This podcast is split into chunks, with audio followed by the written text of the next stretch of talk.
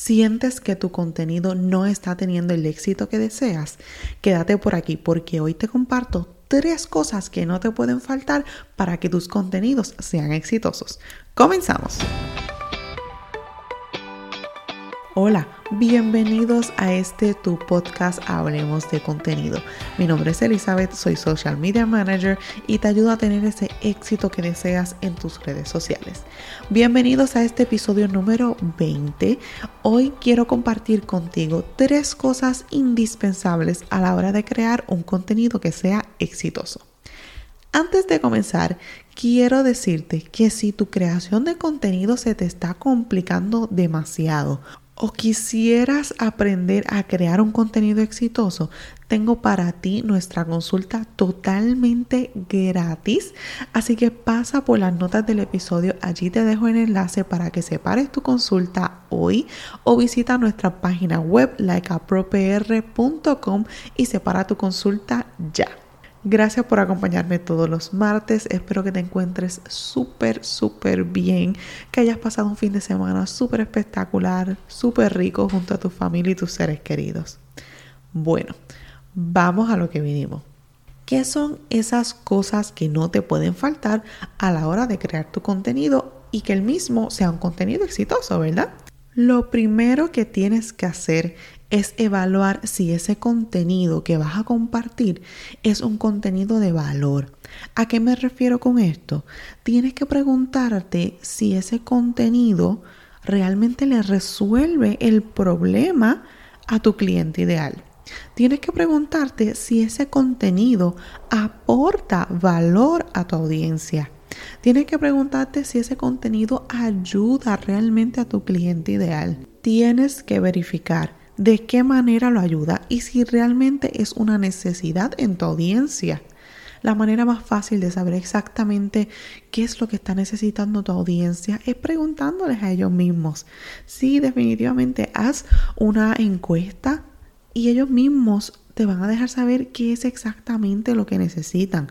Puedes hacer una encuesta en las historias Puedes poner la cajita de preguntas en las historias. Pudieras hacer un survey a través de tu newsletter.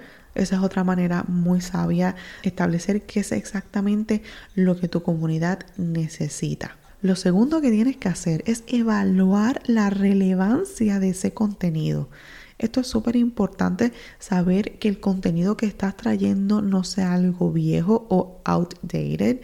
Por ejemplo, si vas a dar un tip sobre cómo utilizar X plataforma, debes asegurarte de que esa plataforma esté, número uno, activa y asegurarte de que la manera en que vas a dar el tip o el tutorial o el mini tutorial sea exactamente cómo se utiliza hoy día esa plataforma. Otro ejemplo pudiera ser la moda. Si tienes una boutique y vas a dar unos tips sobre la moda que está in en este momento, debes asegurarte de que sea así y que no vayas a dar un tip que esté outdated. Por, por, un simple error de no hacer un research. Siempre es bien importante hacer un poco de research y saber que nuestro contenido ¿verdad? es relevante a lo que está pasando hoy día. Tercer y último tip, y no menos importante, es que tu contenido sea fácil de digerir.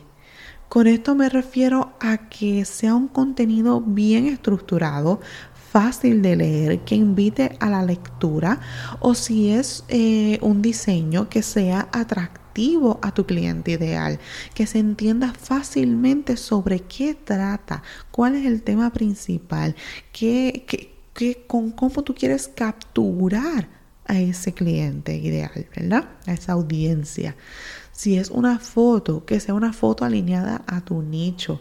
Y si es una foto tuya, preferiblemente que sea una foto que se vea que te tomaste el tiempo en sacar, eh, eh, ¿verdad? Esa foto bien, no un selfie ni nada de eso. Los selfies los podemos dejar para las historias, pero en contenido de feed no recomiendo selfies. Recuerda, el contenido de tu feed es tu tarjeta de presentación y queremos que luzca lo más profesional posible. Así que hay que cuidar mucho esa estética del feed. Esto es todo en este episodio número 20. Este episodio fue corto, preciso y conciso. Y recuerda, si quieres llevar tu contenido al siguiente nivel, no esperes más y separa tu consulta totalmente gratis hoy.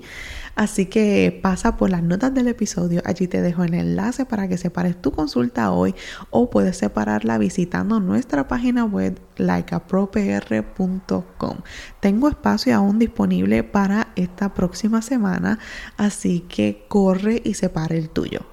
Y recuerda, si te gustó este episodio, déjame tu reseña en Apple Podcast. Y si te llevas algo valioso de este episodio, no olvides sacarle un screenshot y compartirlo en tus redes sociales. No olvides etiquetarme como arroba lecapropr para darle repost y agradecerte de una manera más personalizada que estés escuchando este podcast. Recuerda que si no me tagueas, no voy a poder ver que colocaste el screenshot. Y me encantaría conectar contigo a través de Instagram, así que búscame como arroba lecapropr y envíame un mensajito. Puede ser un saludo, cualquier duda o pregunta que tengas, así que te espero por allá quisiera conectar contigo. No olvides separar tu espacio hoy en el link que te dejo en las notas del episodio. Nos vemos el próximo martes a las 6 de la mañana y recuerda, tú eres exitosa, eres capaz y eres maravillosa. Hasta la próxima. Bye.